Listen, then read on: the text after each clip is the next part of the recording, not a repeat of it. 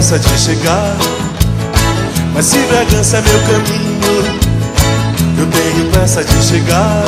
Caetano Eu tô com saudade da mãe, tô com saudade do pai. Primeira edição do podcast Caeté traz é, como convidado o professor historiador Dário Benedito Rodrigues, que vem falado sobre é, toda a cultura, a tradição, aquilo que envolve é, a festa amarujada de São Benedito. E, professor, a gente inicia com uma pergunta base: como que de onde vêm essas raízes, como que surge essa festa? E como que ela se perpetua no tempo é, essa manifestação cultural e religiosa que é a festa de São Benedito. Bem, a primeira coisa que nós devemos diz respeito à forma de como as irmandades religiosas leigas foram organizadas no século XVIII aqui em Bragança. A que ganhou a maior proporção, divulgação e popularização foi a Irmandade do Glorioso São Benedito de Bragança, fundada em 3 de setembro de 1798 pelos antigos negros escravizados, livres e libertos da antiga vila de Bragança e que tinha como centro né, a igreja matriz, a então matriz de Nossa Senhora do Rosário, que é hoje a igreja de São Benedito. Então, a primeira coisa a perceber é a forma com que os leigos eram responsáveis pela continuidade do cristianismo, aonde existia uma carência muito grande de sacerdotes e onde não tinham vigários e párocos que morassem na cidade. Assim, a festa de São Benedito está muito próxima da festa do Natal, por conta de ser uma celebração que era feita eh, após o Natal dos brancos, né? Então celebrava-se então o Natal dos negros. E por conta disso, a gente tem hoje uma festividade que tem características muito, muito próximas daquelas que nós eh, estamos vivenciando, né? Hoje, por exemplo, a festa de São Benedito tomou uma grande proporção e se torna a referência cultural, identitária e religiosa de toda essa região, mas sobremodo de Bragança, que se identifica com São Benedito, tendo na figura dele o seu intercessor, seu copadroeiro. A partir de que momento é, essas irmandades elas cresceram aqui dentro da cidade? Como é que a igreja via é, o nascimento de uma irmandade é, de São Benedito que até então a gente não tem é, a, a visibilidade de uma festa religiosa católica totalmente. Então, como a igreja via esse, essa irmandade leiga? As irmandades eram um apoio da igreja no momento da cristianização né, da população. Não existia só a Irmandade de São Benedito, existiam várias. Pelo menos nas minhas pesquisas eu encontrei a Irmandade eh, de São João Batista, dos índios, do Vimioso, que é no bairro da Aldeia, na antiga igreja de São João Batista, onde fica o cruzeiro. As Irmandades de São Pedro, São João, Santo Antônio, São Benedito. A Irmandade Branca, né, dos Senhores também, de Nossa Senhora do Rosário, a padroeira de Bragança e as irmandades serviam para a continuidade do catolicismo. Eram elas as responsáveis pelo catolicismo leigo na vida é, de toda uma população. Então a gente pode dizer que a igreja, de certa forma, aprova né, todas essas, essas organizações leigas e daí passa a ter maiores proporções todo esse, esse movimento que é a Marujada e a festividade de São Benedito. Bem, a igreja vai, vai apoiar essas iniciativas né, por conta das devoções populares que nascem no século XVIII, que estão ali é, em toda a colônia, né? não é só aqui em Bragança, mas em toda a colônia, no Brasil inteiro. Essa situação, ela também vai permitir uma mobilidade social desses negros no ambiente da cidade e do interior e também vai permitir um acesso maior também aos ritos religiosos que eram celebrados para uma população específica, né? Então, com as irmandades, a igreja tem, digamos assim, um apoio para sua, seu projeto é, de evangelização também, né? De, de um lado, a festividade é uma resistência à escravização de tantos irmãos negros, mas ao mesmo tempo ela é de festejo, né? junta as duas coisas de maneira é, a constituir-se identidade cultural do povo, tanto na parte religiosa quanto também na parte social. O negro que vai também para a festa vai celebrar, vai dançar, vai festejar e ao mesmo tempo vai cultuar a figura de São Benedito. No livro Festividade de São Benedito e Marujada de Bragança, que também é assinado pelo senhor, é, fala que a história e a cultura são elementos construtivos da identidade de um povo, então cabe exatamente nessa fala de que ela vai reforçar toda uma identidade cultural e religiosa no povo de Bragança que começa a participar cada vez mais desse culto. Essa parte daí da introdução do livro, né, o livro foi organizado pelo arquiteto Giovanni Blanco Sarquis, com os textos é, meus e a, o prefácio do professor Aldrin Figueiredo, prefácio muito bem escrito, e dando conta também de, de apresentar de maneira é, bem direcionada e objetiva o que se constitui a festividade e a Majorada de Bragança. São Benedito vai se tornar uma grande referência cultural dessa região do Nordeste já na década de 80, né? A sua popularização acontece muito na década de 80, quando, através de projetos do governo do estado, da sua Secretaria de Cultura, chamado então de Preamar naquela época, é, foram escolhidos e definidos algumas festas religiosas e populares que seriam, digamos assim, a marca identitária de alguns lugares, como o Cis de Nazaré, o é de Belém e de todo o estado e também da Amazônia, a festa de São Benedito ganhou contornos regionais, né? E se espraia na região nordeste do estado, não somente no município de Bragança, mas também temos a manjada em Coatipuru, temos em Orem, temos Augusto Corrêa, temos em Tracuateua, e é, essas festas de São Benedito e as festas de Santo têm como epicentro, digamos assim, a vila mais antiga, o lugar de colonização mais antigo. Bragança é e, e a, é, é um desses lugares e também é o centro né, dessa devoção a São Benedito. Dentro dos ritos existentes dentro da festa de São Benedito, da Marujada em si, e também é, da questão da esmolação, é, queria falar especificamente, professor, sobre a questão das landainhas. É, ela vem em uma linguagem totalmente diferente da que o povo ele está acostumado a, as suas, nas suas rezas. Queria que você explicasse para nós qual é a linguagem utilizada nas ladainhas de São Benedito. Né? As ladainhas fazem parte de um rito específico do ciclo de São Benedito, né, que são as esmolações. Nós temos três comitivas de esmolação que percorrem três regiões distintas: campos, praias e colônias. E as ladainhas, elas são uma parte daquilo que é realizado é, durante a visita dessa imagem de São Benedito nas casas. Então, a, a ladainha que é feita é a ladainha de Nossa Senhora, cantada num latim, por assim dizer, caboclo, ou uma, uma parte bem arcaica do latim. Gente, eles, inclusive, têm cantos ininteligíveis, etc. Mas é a ladainha de Nossa Senhora com louvores a São Benedito e a Jesus, cantados como era também a tradição religiosa católica. Os ritos católicos, que a gente não. uma boa parte da população não conhece hoje, mas até 65, 1965, esses ritos eram todos rezados em latim.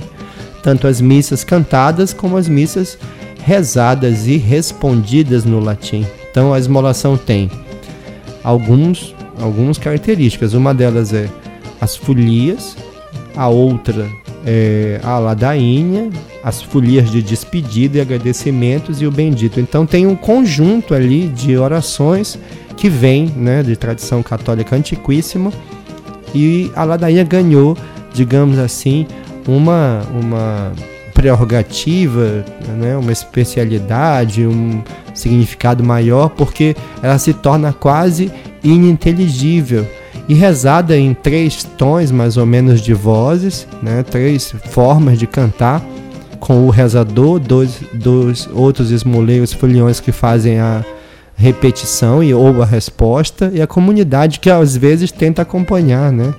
Essa reza. Mas tem um conjunto de orações, né? Que são de louvores a São Benedito que vem de tradição antiga. É a única parte cantada da festa, né? Que é rezada e cantada, que é a ladainha acompanhada por instrumentos de percussão e dentro de uma comitiva. Essas esmolações elas mostram também que a festa ela não acontece só em dezembro, não acontece só no dia 26, não acontece só no dia 18, que tem alvorada, ela acontece é, durante todo o ano. É, nesse caso das comitivas, a saída é em abril, não é isso? E trazem diversas é, situações em diversas cidades, em diversos locais. São essas três comitivas né, que, que caminham, que percorrem as três regiões de Bragança.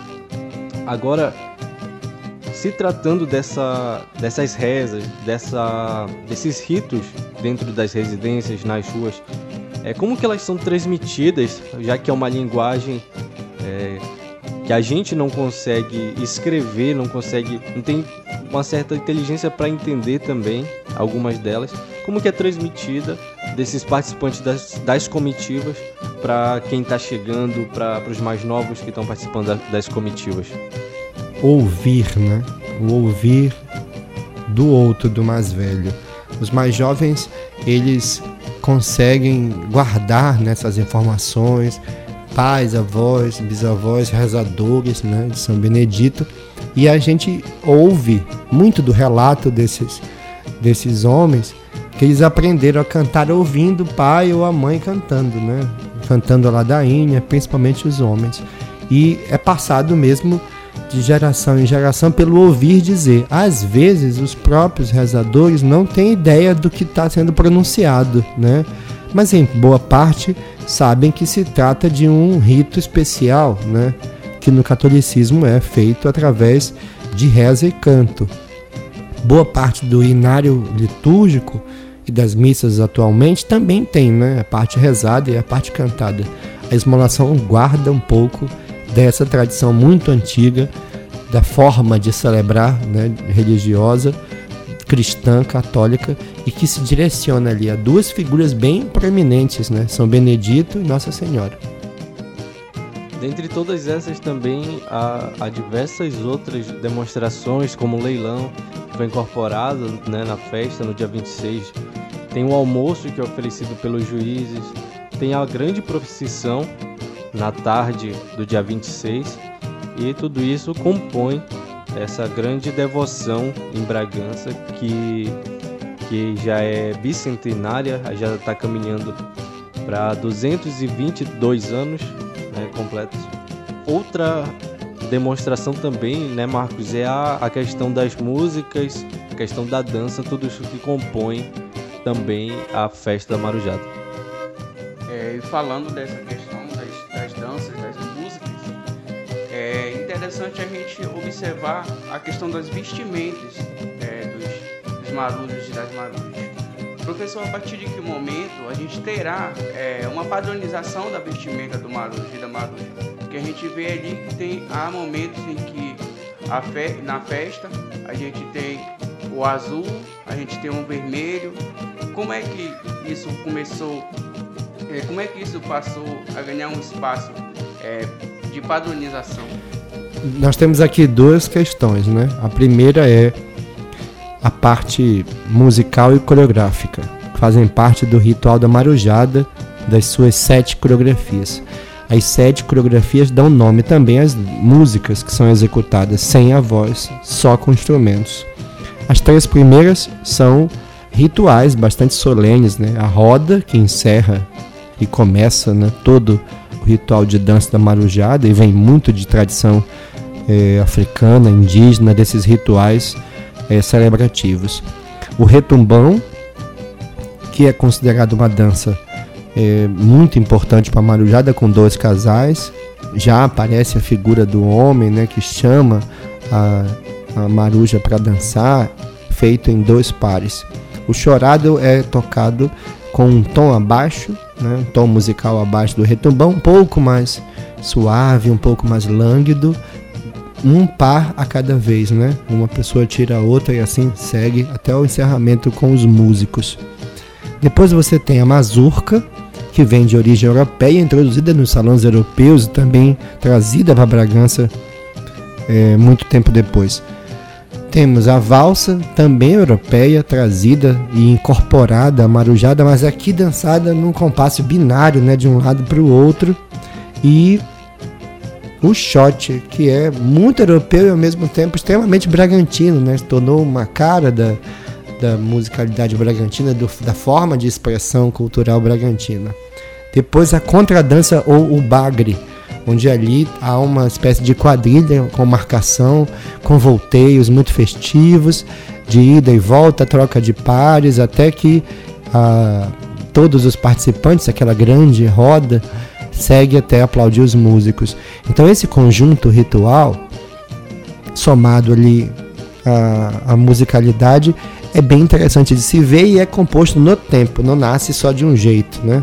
A introdução dos instrumentos de pau e corda no século XIX com os europeus, mas a majada nasce com instrumentos é, de percussão. Sobre a indumentária, é bom que se diga que ela também atravessa o tempo e vai se tornar hoje o que a gente percebe, né? o que a gente vê hoje. O vermelho, o azul são cores que remontam um pouco a dias litúrgicos, é, talvez seja uma dessas versões, aos dias litúrgicos do Advento com o Natal, né? Antes do Natal tinha, tinha um azul, um, um roxo quase azulado claro. E o dia 26 é um dia de mártir na igreja, celebrado Santo Estevão. Então talvez tenha um pouco essa relação. Talvez não, mas nós homenageamos o menino Jesus com azul, a roupa da marujada é, azul e branca no dia 25 e no dia 26 a roupa com em vermelho e branco. A roupa da maruja, uma coisa que é muito importante é o chapéu da maruja. Ele é um turbante de é, penas de pato amarradas em formato de flor, num chapéu de carnaúba, todo ornado em dourado, com, com fitinhas, com brilhos, e no corpo de trás do chapéu, inúmeras fitas coloridas que vão quase no chão, né? Remontam ali ao movimento antropológico dos, né, do, do, mar, da, dos volteios do mar, muito bonito de se ver, um colorido todo especial. Uma blusa de mandrião branca, cerrada, bem simples, e uma saia rodada bem larga e com anágua. A maruja tem uma fita que cinge o dorso dela, o peito, uma fita é, vermelha ou azul, de acordo com a, com a data, que é bem reinol, né? E uma rosa, né? Da cor da marujada daquele dia, do lado é, esquerdo. Muitas, muitos adereços, muita, muitas pulseiras, muitos colares, a marujada sempre linda.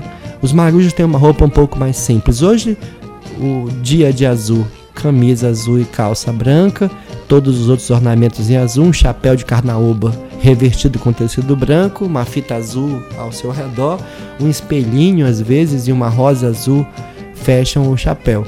Isso se repete por dia 26, porém a blusa é branca, a calça é branca, o que é vermelho são as fitas, a rosa que fica no chapéu e essa fita do braço, né, que simboliza um pouco dessa devoção, dessa ligação do marujo com São Benedito expressa ali com a fita no braço. As roupas já foram mais diferentes, mas também tem a roupa de ensaio, né?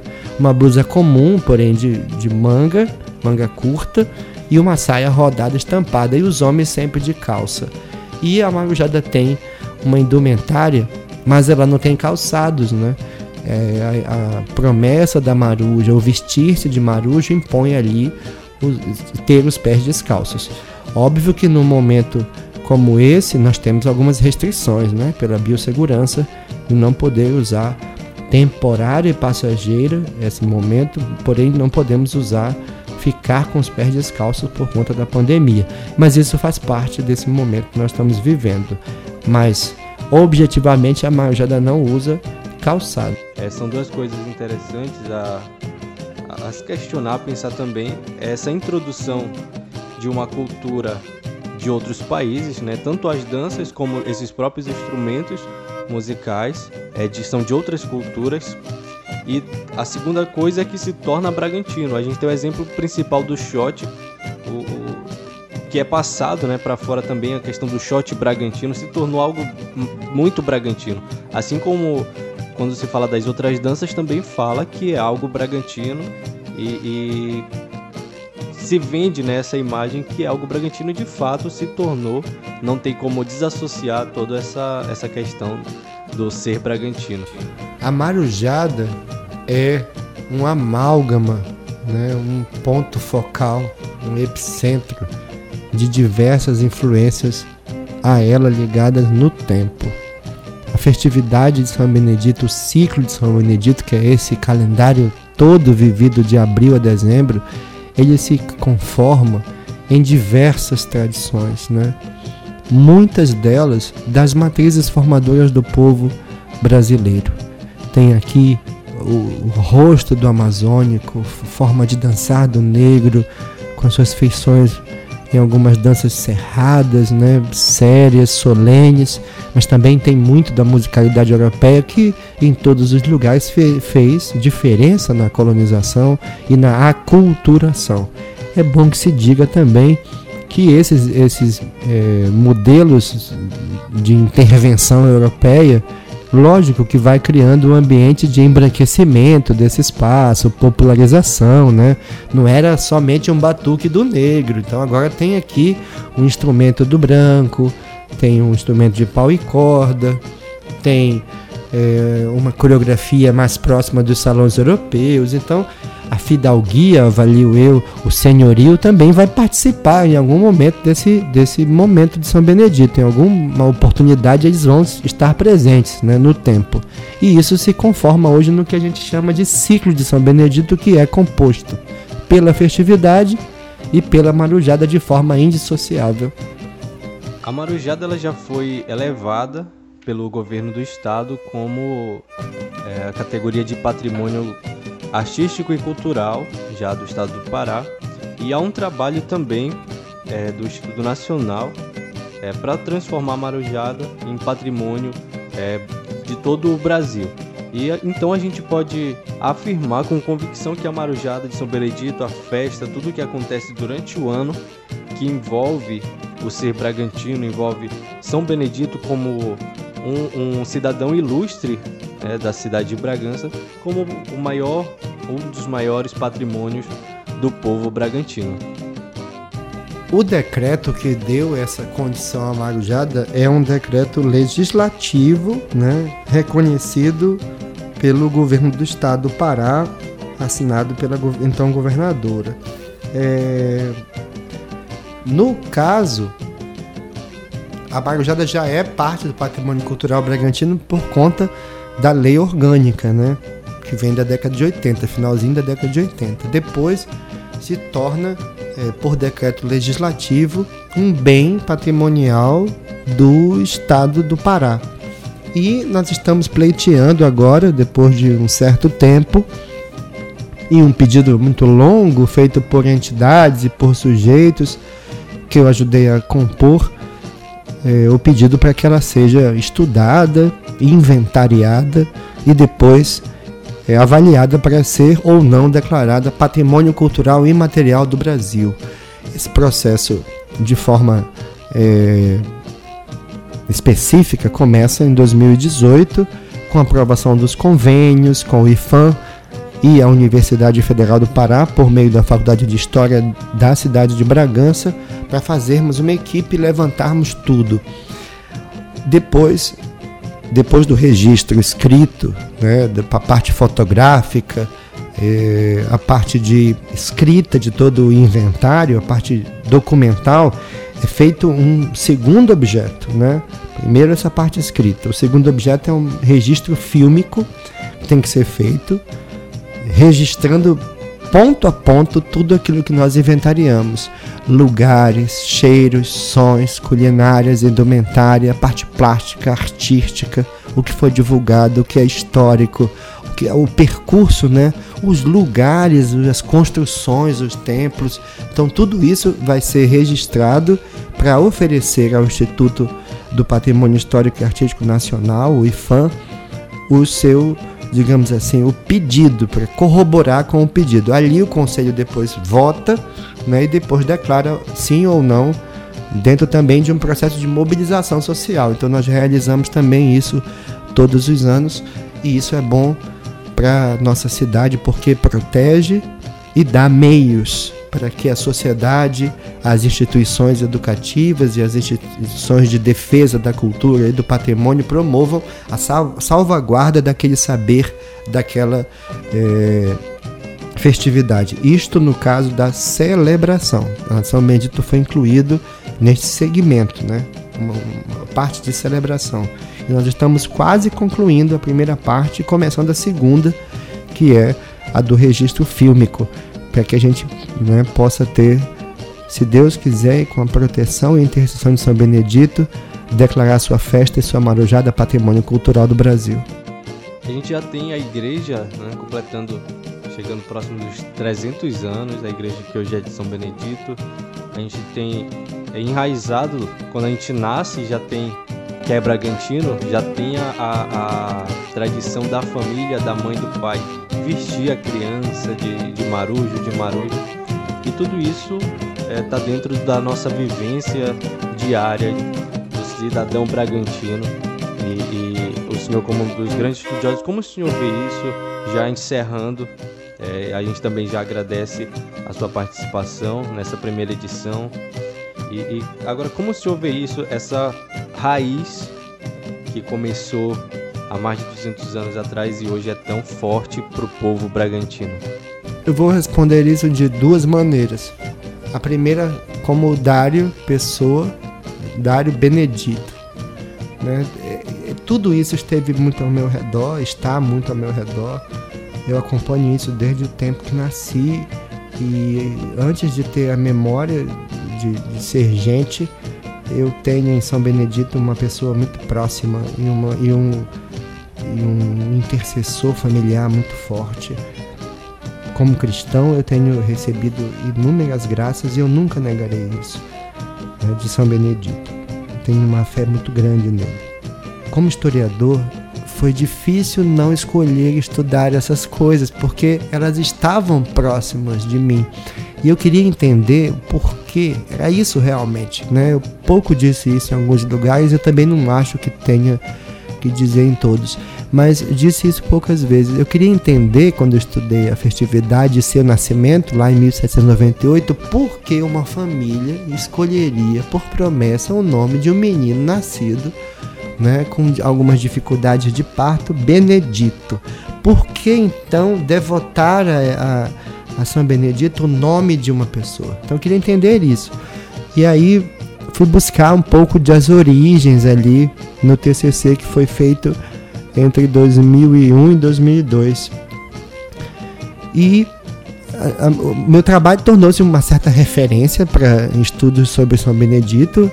For, é um trabalho que, claro, merece todas as críticas, sugestões, hoje, 18 anos depois. E no mestrado estudei como esse São Benedito se tornou propriedade do povo na literatura, no folclore, na antropologia, como ele foi narrado, né? E quais as tensões que haviam pelo controle da cultura, né? Chamadas então os dons de São Benedito. Foi a minha dissertação de mestrado. Então, como ser humano, pessoa, cristão e marujo e benedito, vejo aquilo como uma coisa muito normal que faz parte da minha vida em todos os momentos da minha vida né? Todos os meus dezembros estão ligados a São Benedito. Todos os momentos de paz, de alegria e inclusive de dor estão ligadas ali à presença de São Benedito. Mas também é, parte da minha produção como historiador está intimamente ligada a produzir conhecimentos não somente sobre São Benedito, mas sobre Bragança, mas tendo em São Benedito um cenário que eu não consegui me afastar, né? Desde agora no doutorado também. Então, estou estudando uma outra temática, mas ligada também a São Benedito. E avalio que essa iniciativa, primeira, e eu acho que não a última, mas uma primeira para dar um grande né, pontapé inicial, é um projeto especial e de educação patrimonial formidável que pode ser utilizado por estudantes de diversos níveis e por professores para ajudar, por exemplo, na divulgação das coisas de Bragança. É preciso cada vez mais que se conheçam fatos, pessoas, sujeitos, né? querelas, tensões, conflitos, alianças, né? de todos os níveis, né? para que a gente possa valorizar, defender e conhecer né? a história riquíssima de Bragança suas heranças, suas tradições, mas também, principalmente, o seu povo. Conhecer quem somos, conhecer de onde nós viemos, como nós construímos a cultura e a história do tempo de hoje. Então, acho que o projeto que vocês desenvolvem é uma é, plataforma de oportunidades muito grandes para que o povo possa acessar essa fala, ouvir esse áudio em qualquer lugar, em qualquer meio de comunicação disponível, através de um podcast, de uma conversa, mas acessar o íntimo do ser bragantino, o ethos do ser bragantino, né?